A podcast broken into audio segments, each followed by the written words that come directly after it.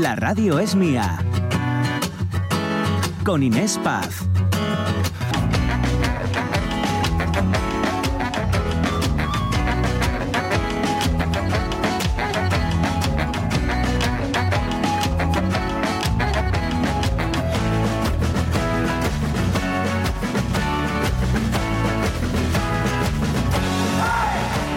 Aquí seguimos, 12 y 14 minutos en este jueves lluvioso, lluvioso, que falta hacía, ¿eh? Sí. Nos estábamos desacostumbrando a la lluvia aquí en Asturias. Estamos teniendo un otoño como de los de antes. Exacto, asturiano.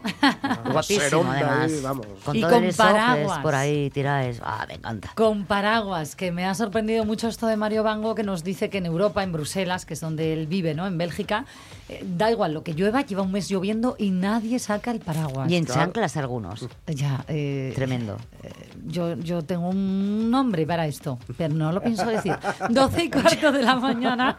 Eh, y fíjense que hoy nuestro tema central del día, y vamos a hablar además con un cirujano, con un cirujano maxilofacial, el doctor eh, Spin, que es además una eminencia, tiene clínica no solamente en Asturias, también en Madrid, mucha lista de espera, pero que lo que más nos interesa es la parte em, de sensatez, ¿no? De rechazar pacientes cuando no les ve preparados para los retoques estéticos. Y, este, y es que, fíjense que tenemos récord de clínicas estéticas en España con más de 400 nuevas al año aquí en Asturias. No escapamos a este fenómeno y es que hay ya más establecimientos donde se ejercen ¿no? los em, retoques estéticos que donde se ejerce, por ejemplo, llámenme loca, la pediatría, la oftalmología o la traumatología. En Tremendo. fin, esto no deja de ser un poco el reflejo de la sociedad actual, de lo que los chicos y las chicas ven en redes sociales y de lo que después piden para su cumpleaños. ¿Qué quieres este año cuando cumplas los 15? Iba, iba a decirlo así muy abruptamente, Sí, pero es que sí, sí. Bueno, unos la- me voy a quedar con Sí. unos labios nuevos, Eso más es. gruesos, más eh, carnosos, porque es lo que más de moda está. ¿Qué dicen nuestros oyentes? Que me interesa mucho Pues hoy mira, este tema. veréis, en Facebook, eh, Rubén Cardi Sánchez dice... No me gusta de ir a sacar la muela como de ir a quitar la papada.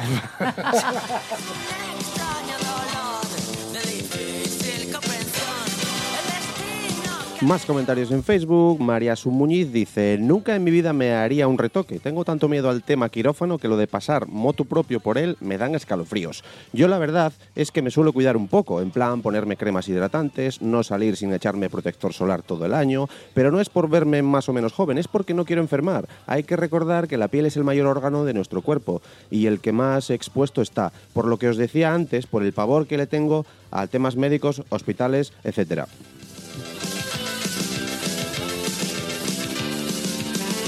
Rubén Fernández Solís dice, el retoque fáimelo el barbero.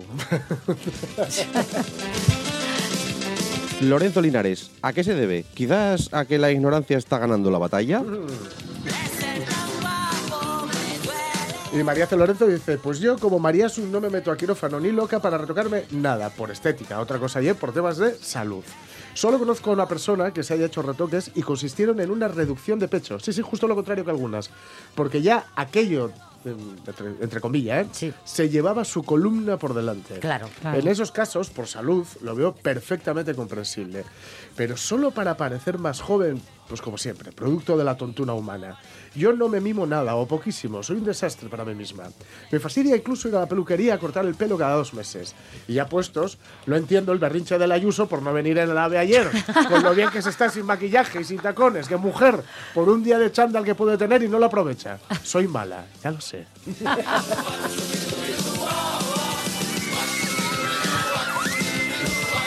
Chusturea, la estética la cubre la seguridad social para, para accidentes o circunstancias extremas. El resto, cada vez somos más gilipí. Hay más, pero ya retomamos luego alguna alguna mm, alguna alguna, Sí, sí, sí, vamos a alguna respuesta más o, o todas las que Claro, claro, vamos a leer todo lo que nos estáis Sí, sí. poniendo. Os vamos a escuchar que nos están llegando ya audios ¿eh? en el 608-920792. Vamos a- además a, a seguir con este tema porque me parece algo importante y además si, si hablamos con un especialista, como les decía, cirujano maxilo, maxilofacial que hace este tipo de retoques y nos interesa preguntarles, preguntarle de todo. Todo. ¿A qué edad llegan sus pacientes? Si los menores llegan acompañados de sus padres y si los padres apoyan estos eh, Hombre, retoques o no. yo, yo creo que tienen que, que- que ir a... o bueno, un Sí, hombre, permiso. a ver, me refiero, Sí. aviso tienen que dar si son menores, pero me gustaría saber si apoyan realmente a sus hijos, porque a lo mejor oye van para que les informen y, Claro. y disuadir, porque conozco algún caso que lo han hecho así. Claro. De, bueno, vamos a que te informen y que tú misma veas que, que- que se te está yendo un poquitín de las manos, ¿eh? Ya. Con 15 años. En fin, 12 y 19 minutos. Luego volvemos al tema y nos vamos a hacer ahora un viaje por Asturias, porque siempre, siempre, siempre estar aquí en casa es un buen plan. Y se acerca el puente de la Constitución. No sé si tienen plan o no, pero nosotros desde hoy y hasta mañana les vamos a proponer un montón de ellos.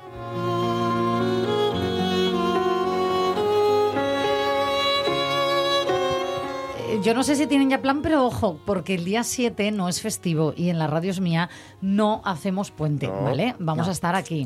Bueno, yo sí, sí lo voy a hacer, fijaros. eso es, no te, no te incluyas en ese plural. Pero mis compañeros van a estar aquí al pie del micro. Ahí está. Como debe ser, hombre.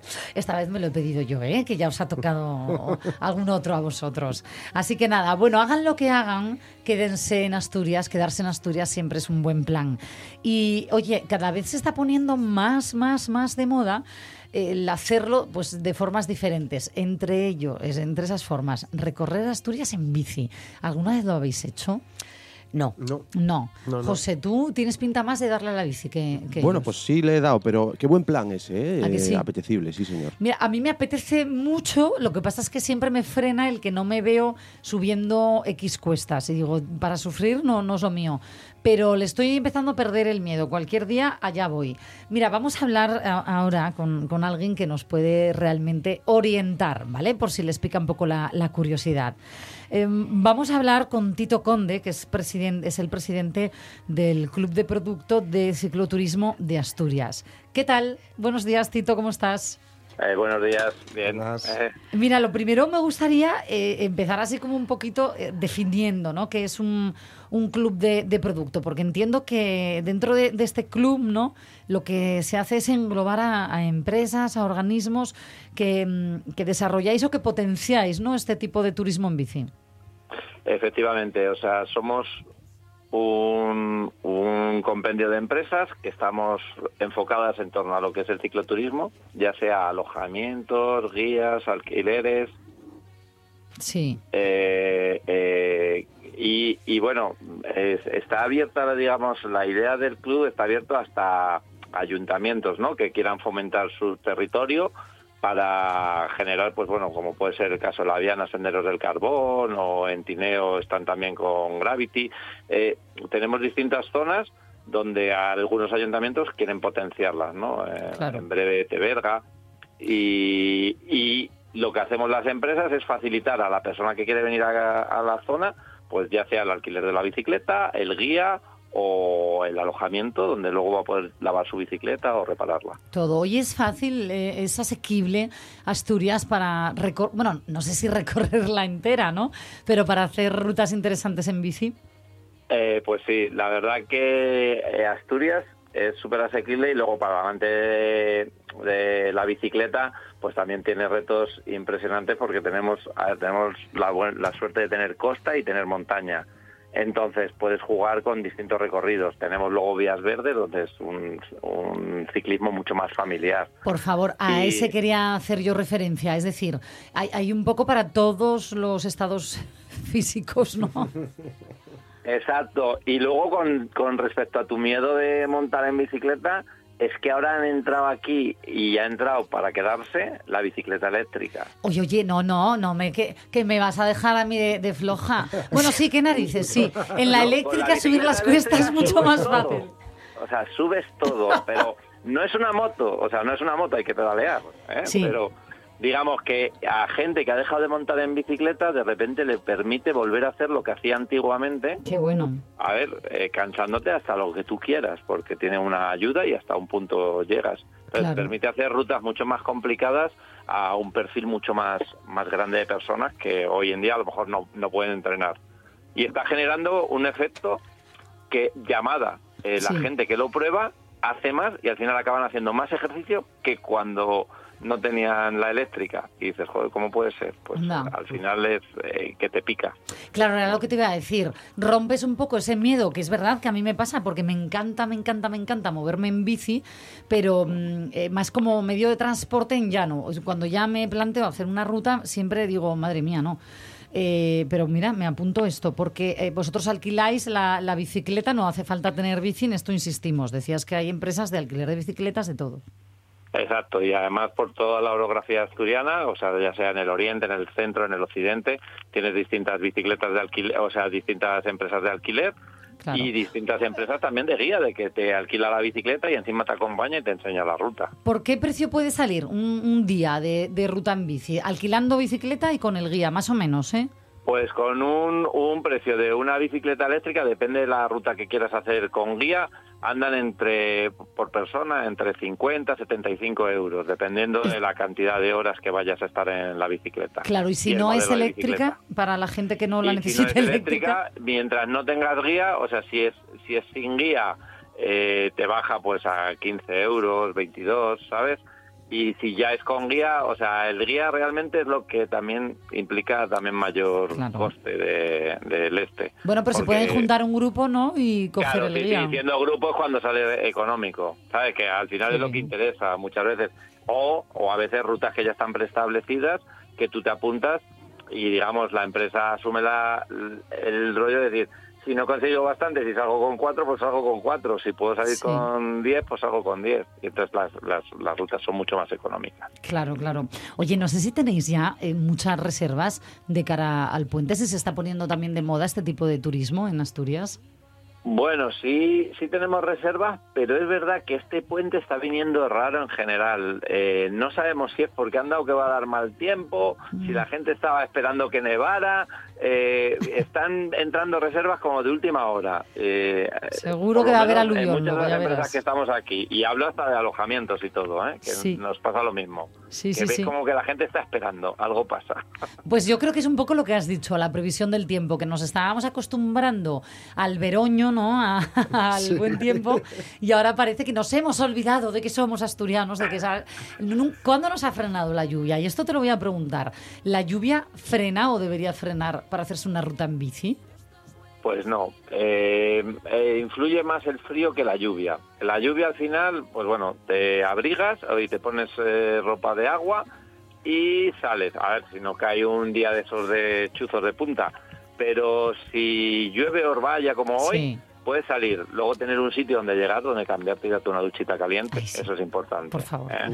Sí, sí, y una vez que tenemos eso, no te importa. Una vez que estás pedaleando ya, eh, la cosa se lleva mejor. Hombre, si vas a hacer puertos, cuando llegas arriba, pues hay que abrigarse un poquito y Claro. tal. Y- No, pero con- teniendo esas Pero- medidas de pero- precaución es una maravilla. Yo he hecho montaña lloviendo y por eso te lo preguntaba, porque creo que en bici puede ser lo mismo. Era más que nada por si resbala más la bici. Bueno, hay que tener precaución, ¿no? Y, Ah, vas y a encontrar un poquito más de barro y eso, Mm. pero y en las bajadas pues bajas con un poquito más de cuidado, pero nada, ahora Se mismo puede. las bicicletas tienen muy buenos frenos, tienen buenos neumáticos y a ver, eh, la seguridad es la que tú lleves, si vas a lo loco, pues efectivamente, como Claro. en un coche. ¿eh?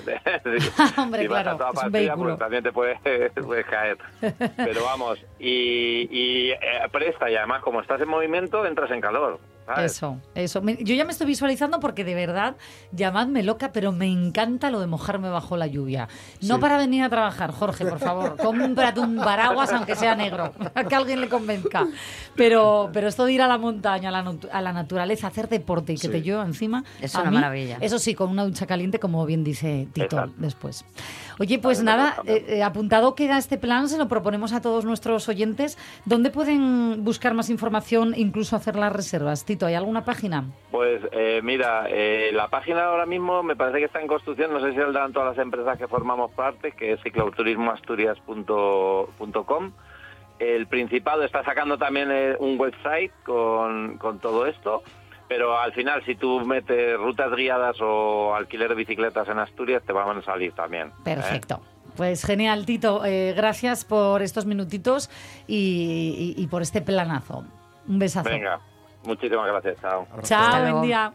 Voy a meter en dentro el secreto de mi amor, de Me estoy visualizando yo ya con la bici eléctrica. A ver, Sí. eh, es verdad es que buena me... esa, ¿eh?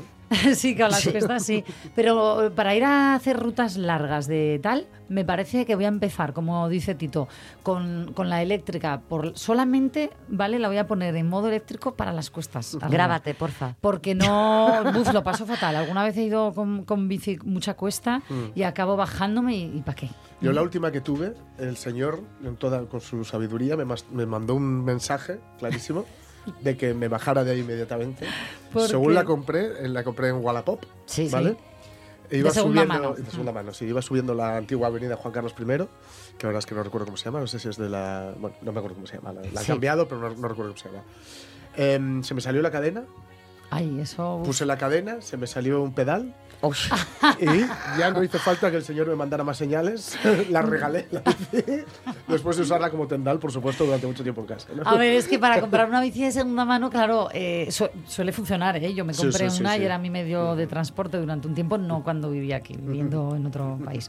Pero eh, me parece maravilloso. Hay que fomentar más el moverse sí. en bici. a mí me encantaría. No- bueno, no lo sé. Mientras, Pruébalo, pruébalo. Mientras sigan los carriles bici, Y que haya más, por favor.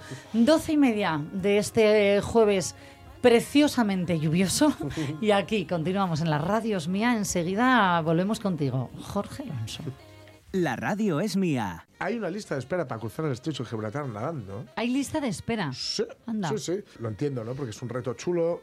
Bueno, yo no me veo, ¿eh? Yo no me veo, en No me veo. No sé nadar. no, bien, no, ya no. somos dos. Ya estáis tardando. Hacemos. Os reto, queridos compañeros, y No que se ustedes, puede hablar con esta nuestros señora, ¿eh? oyentes, lo No, no vean. se puede hablar con esta Nos vamos a bañar al Cantábrico. Con Inés Paz.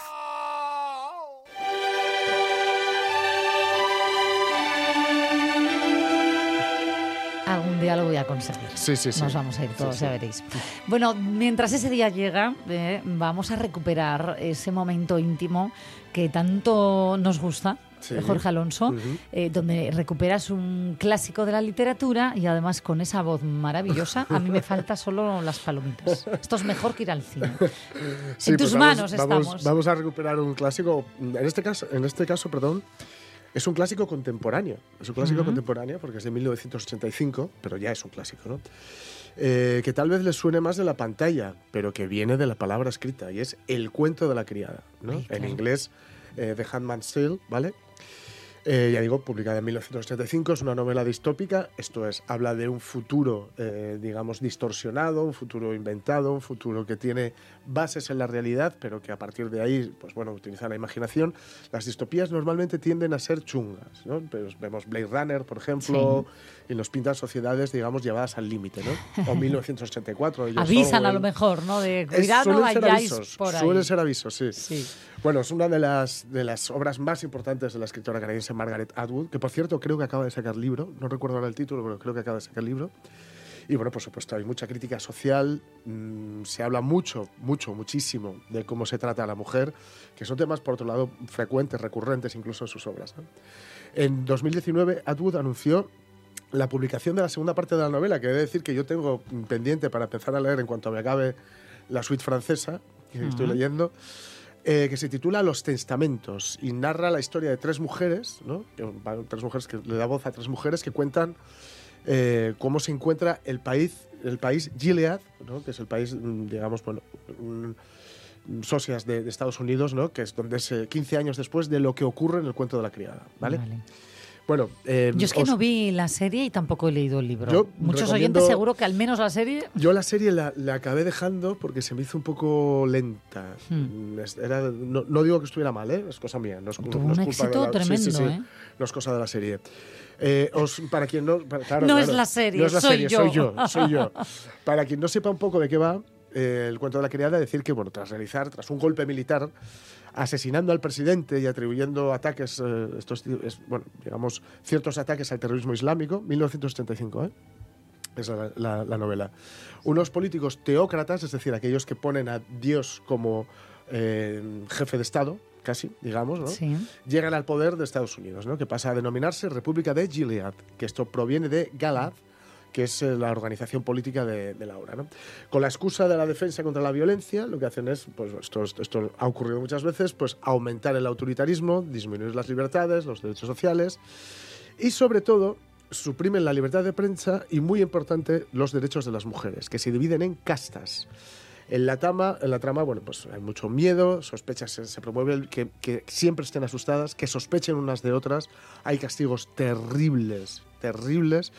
Y claro, la criada es, dentro de las castas, una muy concreta, que es la mujer fértil. El valor está en sus ovarios. Es decir, ¿válida o no válida? Sí, ¿no? Según porque, porque lo no. que ha ocurrido es que eh, ha habido una bajada en la natalidad y la mayoría de las mujeres son infértiles, eh, salvo las criadas. Entonces, ¿qué es lo que ocurre? Que se les, se las utiliza como Cuidado, objetos. salvo las criadas, más que nada. Se las llama así, ¿eh? la- Era lo que iba a decir, que se convierten sí. en criadas cuando son Sí, fértiles. son fértiles, van vestidas de rojo, con una capucha blanca. Vale. Y se les, se las asigna a una casa de gente pudiente, de gente que está en el poder. ¿Por qué? Porque son el receptáculo, ¿no? Van a ser quienes, quienes den a luz a los hijos de la clase pudiente. ¿no? Claro, de los, es de una los hombres. crítica eh, voraz, ¿no? A, Es, es a la sociedad un poco actual también. Tremenda, claro, claro, claro. Desgraciadamente, Sí. mucho del cuento de la criada lo palpamos a diario, ¿no? Así que vamos a leer un poquitín del cuento de la criada. Venga. Vamos allá. El comandante se queda con los ojos cerrados, como si estuviera cansado. Trabaja muchas horas. Sobre él recaen muchas responsabilidades. Serena se ha echado a llorar. Logro oírla a mis espaldas. No es la primera vez. Lo hace todas las noches en que se celebra la ceremonia. Intenta no hacer ruido, intenta conservar la dignidad delante de nosotros. La tapicería y las alfombrillas amortiguan el sonido, pero a pesar de ello podemos oírla claramente. La tensión que existe entre su falta de control y su intento por superarlo es horrible. Es como tirarse un pedo en la iglesia. Como siempre, siento la necesidad imperiosa de soltar una carcajada, pero no porque piense que es divertido. El olor de su llanto se extiende sobre todos nosotros y fingimos ignorarlo. El comandante abre los ojos, se da cuenta, frunce el ceño y hace caso omiso. Recemos un momento en silencio, dice el comandante. Pidamos la bendición y el éxito de todas nuestras empresas. Inclino la cabeza y cierro los ojos. Oigo a mis espaldas la respiración contenida, los jadeos casi inaudibles, las sacudidas. ¿Cómo debe de odiarme? pienso. Rezo en silencio. Nolite te bastardes carborundorum. No sé qué significa, pero suena bien. Y además tendrá que servir porque no sé qué otra cosa puedo decirle a Dios. Al menos no lo sé ahora mismo. O, como se solían decir antes, en esta coyuntura. Ante mis ojos flota la frase grabada en la pared de mi armario, escrita por una mu- mujer desconocida con el rostro de Moira. La vi salir en dirección a la ambulancia, encima de una camilla transportada por dos ángeles. ¿Qué le pasa? Le pregunté en voz muy, baja a la mujer que tenía a mi lado. Una pregunta bastante prudente para cualquiera, excepto para una fanática. Fiebre, dijo moviendo apenas los labios. Apendicitis, dicen. Yo estaba, esa tarde yo estaba cenando, albóndigas y picadillo. Mi mesa estaba junto a la ventana y pude ver lo que ocurría ahí fuera, en el portal principal. Vi que la ambulancia volvía, esta vez sin hacer sonar la sirena. Uno de los ángeles bajó de un salto y le habló al guarda. Este entró en el edificio. La ambulancia seguía aparcada y el ángel aguardaba de espaldas a nosotras, como le habían enseñado. Del edificio salieron dos tías con el guarda y caminaron hacia la, parte posterior de la ambulancia. Sacaron a Moira del interior, atravesaron el portal arrastrándola y le hicieron subir la escalinata sosteniéndola de las axilas, una a cada costado. Ella no podía caminar. Dejé la comida. No pude seguir. En ese momento, todas las que estábamos sentadas de ese lado de la mesa mirábamos por la ventana. La ventana era de color verdoso, el mismo color de la tela metálica de gallinero que solían poner del lado de dentro del cristal. Seguid comiendo, dijo tía Lidia. Se acercó a la ventana y bajó la persiana. La llevaron a una habitación que hacía las veces de laboratorio científico. Ninguna de nosotras entraba allí voluntariamente. Después de eso, estuvo una semana sin poder caminar. Tenía los pies tan hinchados que no le cabían los zapatos. A la primera infracción se dedicaban a tus pies. Usaban cables de acero con, las puntas deshilachadas. Después le tocaba el turno a las manos. No les importaba lo que te hacían en los pies y las manos, aunque fuera un daño irreversible. Recordadlo, decía tía Lidia. Vuestras pies y vuestras manos no son esenciales para nuestros propósitos. Moira, tendida en la cama para que sirviera de ejemplo. No tendría que haberlo intentado, y menos con los ángeles, dijo Alma desde la cama contigua. Teníamos que llevarla a las clases. En la cafetería, a la hora de las comidas, robábamos los sobres de azúcar que nos sobrábamos y los hacíamos llegar por la noche, pasándolos de cama en cama. Probablemente no necesitaba azúcar, pero era lo único que podíamos robar, para regalárselo. Sigo rezando, pero lo que veo son los pies de Moira tal y como los tenía cuando la trajeron. No parecían pies, eran como, como un par de pies ahogados, inflados y deshuesados, aunque por el color cualquiera hubiera jurado que eran pulmones. Oh Dios, rezo. Nolite de bastardes carborundorum. ¿Era esto lo que estabas pensando? El comandante carraspea. Es lo que hace siempre para comunicarnos que, en su opinión, es hora de dejar de rezar. Que los ojos del Señor recorran la tierra a lo largo y a lo ancho y con su fortaleza proteja a todos aquellos que le entregan su corazón. Concluye. Es la, fase de es la frase de despedida. Él se levanta. Podemos retirarnos.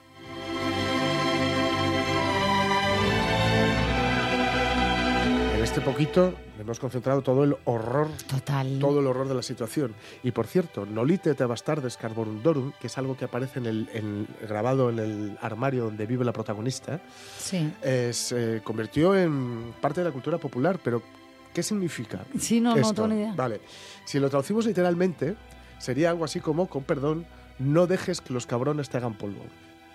Pero Margaret Atwood ya dijo que la inspiración para introducir ese mensaje en el libro viene de un chiste que tenía con compañeros de colegio.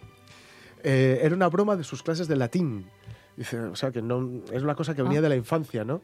Y la verdad es que eh, no hay más razón, no hay más detrás de la razón por la que, por la que lo escogió. Eh, no es simplemente esto, ¿no? Mm. Bueno, Y pero también- puede llegar al pego. y también explica que es una frase que no está ni siquiera bien construida en latín. Que es, ella, Margaret Atwood, dice que es como si traduces del inglés al latín con el traductor de Google. que ¿no? vamos, que muy fiable, muy Claro, fiable. entonces, bueno, claro, viene En de una fin. clase de primaria, por eso no es raro que contenga errores gramaticales. Pero fijaos, la, cómo es la cultura popular y sus vasos comunicantes. La primera vez que yo escuché esta frase fue en inglés y en esta canción.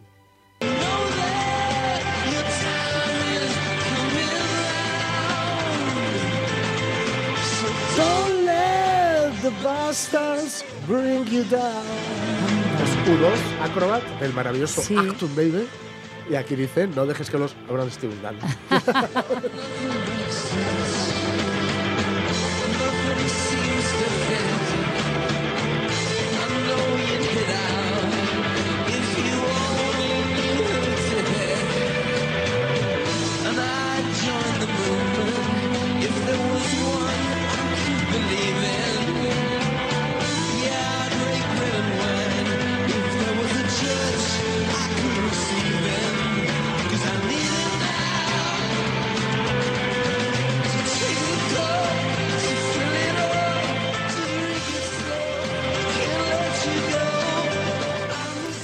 Tremendo, ¿eh? Pues oye, para quien no haya visto la serie como yo, fíjate, yo soy más de quedarme con los libros. Eh, ah, bueno, El libro está más concentrado, ¿no? Porque la Claro. serie, claro, creo Es que son cuatro o cinco temporadas. Sí, Por sí, ya eso digo no que vi. le dieron un poco de sí. Era como, como diría Bilbo, el del Señor de los Anillos, como poca mantequilla extendida sobre demasiado pan. muy buena. muy- nos ha quedado claro. Yo me. Puede que apunte este libro. Pero sí, sí, yo os lo recomiendo muy mucho. ¿eh? Sí, sí, está muy guay. Gracias, eh, Jorge. Uy, casi te llamo Jorge. Ya, ya. Gracias, Jorge. 12.42 minutos, descansamos, nada, unos segunditos, porque vienen curvas, ya les adelanto, con el profesor Daniel Suárez.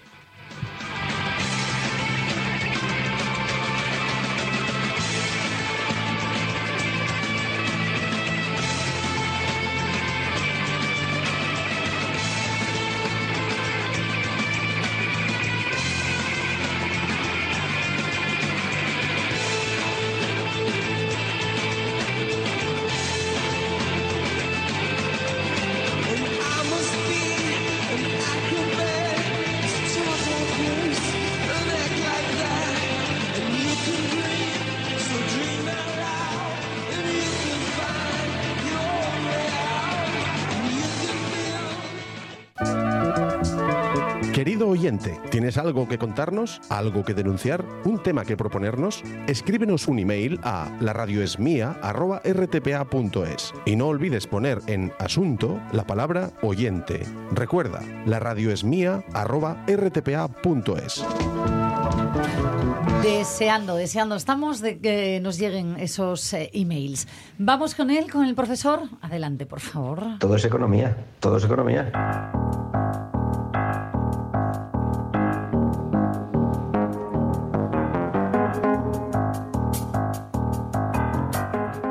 Querido amigo barra profesor Daniel Suárez, ¿qué tal? Buenos días.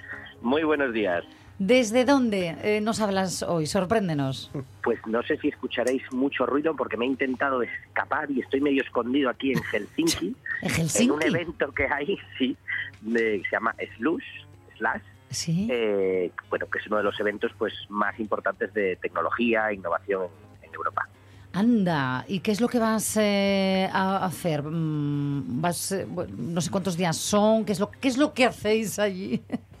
Bueno, pues aquí es, cuan- es un espacio donde se juntan muchos, muchos frikis por metro cuadrado Gracias por traducirlo. Y, claro, y entonces hay, hay, pues mucho friki eh, de dos tipos. Uno, que están construyendo soluciones a problemas, principalmente digitales y tecnológicos, Sí. y otros, que son muchos menos, son los frikis de la parte del dinero, y entonces digamos que hay como un mercado de ganado muy grande, Sí. donde aquí en lugar de vender la chata, se vende el producto, pero es un mercado de ganado, solo que bueno, pues eh, aquí hay inversores que compran o invierten en tecnología y un montón de ganaderos tecnológicos, por decirlo así. Oye, me encanta tu traducción. Ahora sí sabemos lo que estás haciendo allí, Dani. Bien. Vale. Tú eres el ganado. No, que es broma, que es broma. ¿Tú vendes o compras? No, yo de todo, yo de todo. Yo soy vaca, O eres la soy chata. ganadero, soy tratante, soy ojeador. Estoy en lo divertido. Qué chulo, ¿no? Poder hacer todos esos papeles. Eh, oye, y, y en Helsinki? ¿Qué hora es ahí ahora?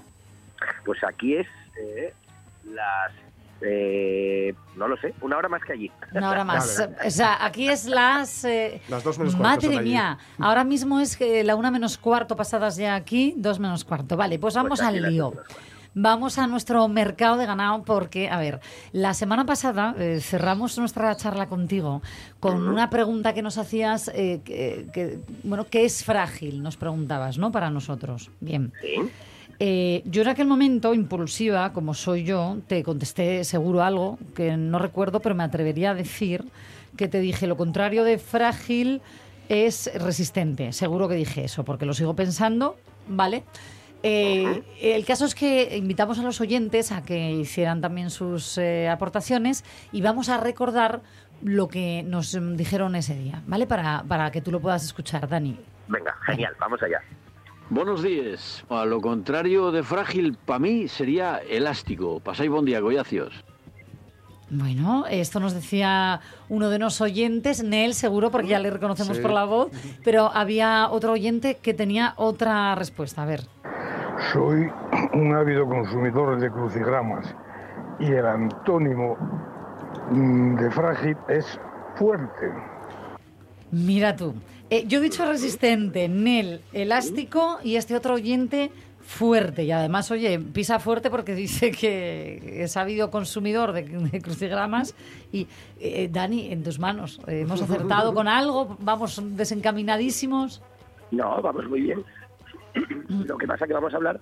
Perdona, un segundito. Tranquilo, tómate tu tiempo, que tiene que hacer un frío. ¿Hace frío en Helsinki? Hace, hace, bueno, eh, hoy dicen que no, pero hace menos 7. Pero claro, vienen de estar a Claro. menos 15, con lo cual... Claro. Tremendo. Bueno, tú Todo estás relativo. acostumbrado. Tú eres un- mía. Depende, depende. depende a quién le pregunte.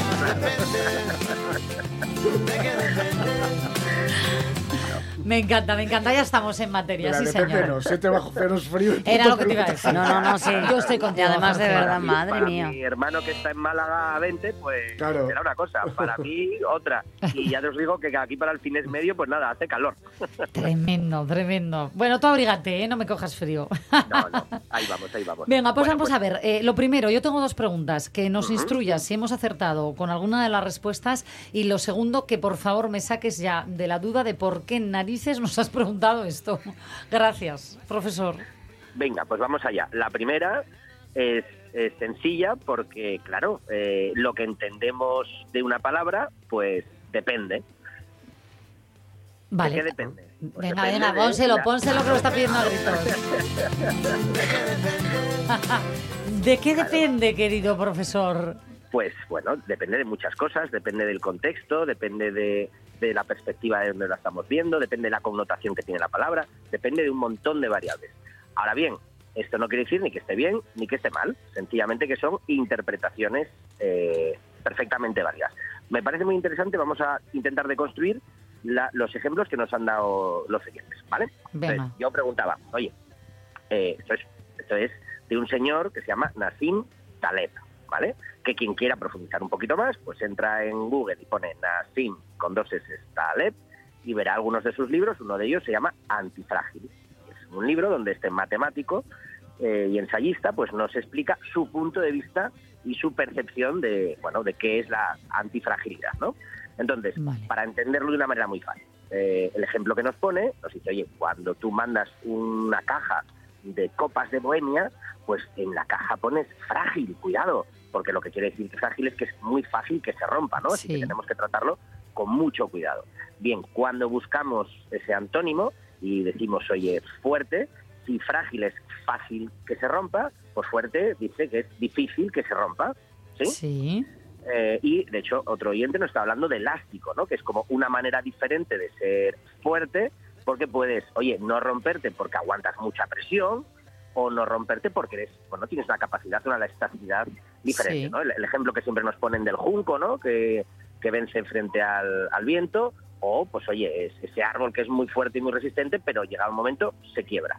Bueno, lo que nos dice Taleb es que lo contrario eh, no está explicado en estas dos palabras, porque si frágil es lo que se rompe fácil, y fuerte, duro, resistente, elástico, es aquella capacidad que hace que sea difícil que se rompa, lo que dice Taleb es que lo contrario, o lo el opuesto a frágil es antifrágil. Pues claro, solo poniendo una palabra delante, y entonces dice, bueno, pero esto, esto qué tontería es, ¿qué quiere decir No, no, aquí? razón tiene, claro. Claro, él lo explica de una manera muy, muy sencilla. Dice, si lo que se rompe fácil es frágil, lo antifrágil es aquello que cuando se rompe mejora o le viene bien. Y lo pone y lo explica desde un punto de vista de un sistema. Ejemplo, a las personas, pues oye, a los sistemas, a las cosas, a los, a los negocios, a las empresas, eh, digamos que los estresores, el estrés, la volatilidad, el tiempo, todas esas cosas, cosas que nos dan incertidumbre, que normalmente nos estresan, normalmente uf, son difíciles de llevar, ¿no? Por eso nos entra la ansiedad a veces, Sí. y, es, y es duro y hay que resistir, entonces lo tomamos desde un punto de vista de resistencia. Bueno, lo que plantea Taleb es que si el sistema eh, estas cosas lo rompe, pero es capaz de mejorarlo, es antifrágil. Y entonces nos pone ejemplos de sectores. Por ejemplo, cuando tú rompes algo, vamos a ponerlo en una visión de una persona, ¿no? Cuando alguien, después de una ruptura, un drama, ¿no? Lo que no te mata te hace más fuerte. Sí. Traducido en nuestro idioma. Pues viene siendo esto. Viene siendo a, te has roto, estupendo, pero ahora mm, sales mejorado y sales, mm, pues, pues con nuevas capacidades, con nuevas habilidades. Sale una, una versión mejor de ese sistema, ya sea este sistema una empresa, una persona. Entonces nos invita Taleb a reflexionar sobre, oye, qué cosas, eh, pues eso, la- lo que más variabilidad eh, nos, nos mete a los sistemas, que es el tiempo. Si yo os digo, chicos, ¿dónde vamos a estar en 100 años? Uy, pues Vale. depende. ¿eh? Haciendo Bueno, de- radio. de- escucha, 100 años lo tengo bastante claro. ¿eh? Claro. pero bueno, bueno, lo tenemos claro o no, pero bueno, sí tenemos claro que en un sitio no vamos a estar, ¿no?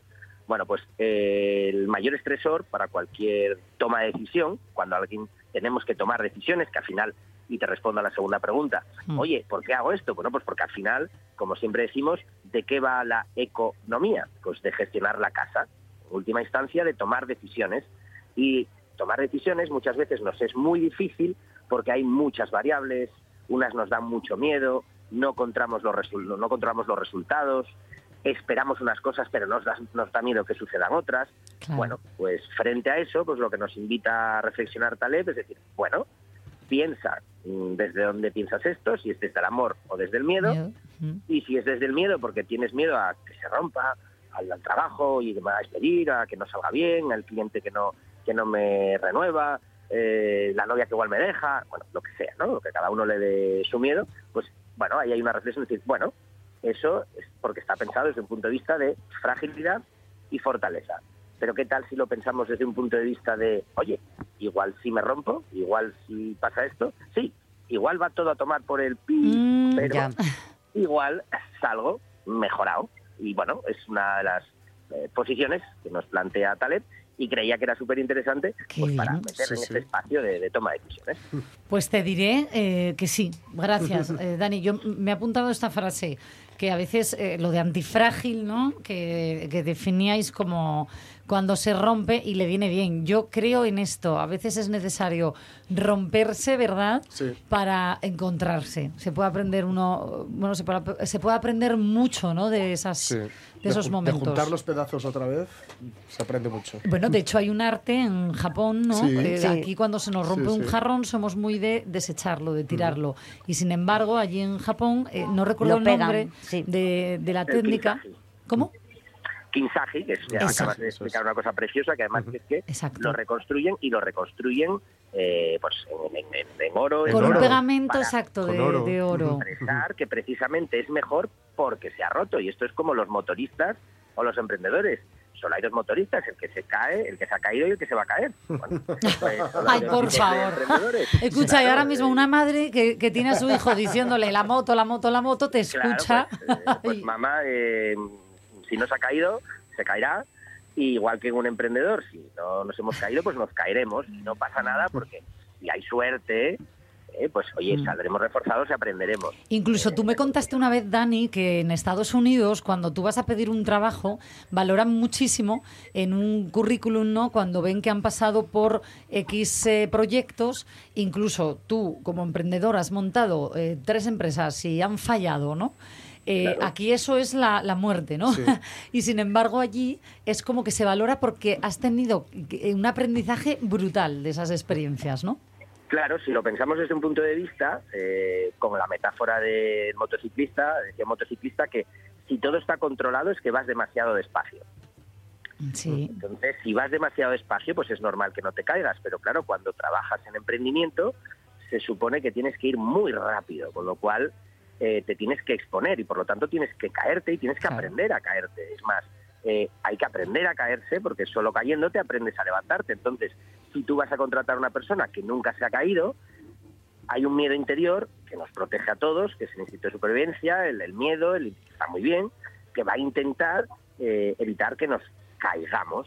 Claro, cuando Claro. estamos ahí estamos limitados por nuestro propio miedo, porque tampoco hemos aprendido a caernos, incluso a veces no hemos aprendido a tirarnos antes de caernos. Entonces, ahí hay mucho aprendizaje. Había un profesor de tenis, eh, ya un tenista que entrenaba con, con 12 años, me parece una metáfora muy bonita y que va con esto, Mm. en que, bueno, pues eh, el chico era uno de los mejores en Estados Unidos, lo ganaba todo, y entonces el, el entrenador le dijo, bueno, a partir de ahora vas a soltar el brazo y vas a darle a muerte a la pelota, vas a darle muy fuerte. Sí. Y entonces el, el chico le dijo, bueno, pero es que entonces saldrán fuera de la pista. Y el entrenador le dijo, sí, claro. Y dice, pero es que si salen fuera de la pista, perderé los campeonatos. Y el entrenador dijo, sí, claro. Y entonces el chico le preguntó, ¿y entonces? Te dijo, porque yo no te estoy entrenando para que ganes campeonatos de alevines de 12 años. Claro. Te estoy entrenando para que ganes Roland Garros. Y para eso necesitas cinco años soltar tu brazo. Porque si ahora no lo aprendes a soltar, cuando tengas 17 y estés jugando en Roland Garros, no tendrás tiempo para aprender a soltarlo. Así que vamos a permitirnos perder muchos campeonatos de los que a lo mejor a, a ti te parecen muy importantes para ganar los que realmente importan. Qué buen aprendizaje. ¿eh? Ahora no todo el mundo está preparado para hacer ese sacrificio actual en pro de ese beneficio futuro. ¿eh? No, es duro. Es, Es duro, duro. Pero es que si, si fuera fácil, pues lo haríamos todos. Por Claro. eso lo que cuesta, presta. Uy, me lo, me lo pongo como mantra. Sí, sí, lo que cuesta, presta. Lo que cuesta, presta. Por favor, cógete esta frase, José, que la vamos a repetir aquí en bucle. Eso, eso ya de mi vuelo Aníbal, que siempre, eh, también es verdad que tiene una connotación detrás, ¿no? De que, joder, parece que si no cuesta, no Ah, presta. No, me no, total. puede prestar también, pero claro, a mi huelu, que era de otra generación, pues oye, no, no, para que preste tiene que costar. Es que si no costó, no presta. No, no, no siempre, eso, con El No matiz. pain, no gain, ¿no? Con- Exacto, con matiz, con matiz. Oye, Dani, pues nada, gracias de verdad porque me ha encantado. Ahora sí, ¿eh? porque yo decía, este, este Dani, ¿eh? tanto viajar con estos eh, locos del emprendimiento, se nos está yendo por las ramas. Y no, ya te he entendido, eh, que- querido, querido amigo, te he Inés, entendido. os voy a dejar el reto para la semana que viene. Venga, rápido que nos quedan que- 30 que dejáis el segundos. Fácil. Decirme un sistema, una idea, un proyecto, cualquier cosa que sea antifrágil y que lo hayáis encontrado esta semana. Vale. Uf, vale. Vale, vale, vale. Uy, qué reto, ¿eh? Está subiendo el nivel. Bien. Gracias, profesor. Que vaya bien por Helsinki. Y a nuestros, Igualmente. a nuestros oyentes invitados quedan a mandarnos también eh, sus ideas, ¿vale? Antifrágil. Enseguida volvemos aquí en la Radio Es Mía con la última hora que nos llevará a las 2 de la tarde. Hasta ahora. Depende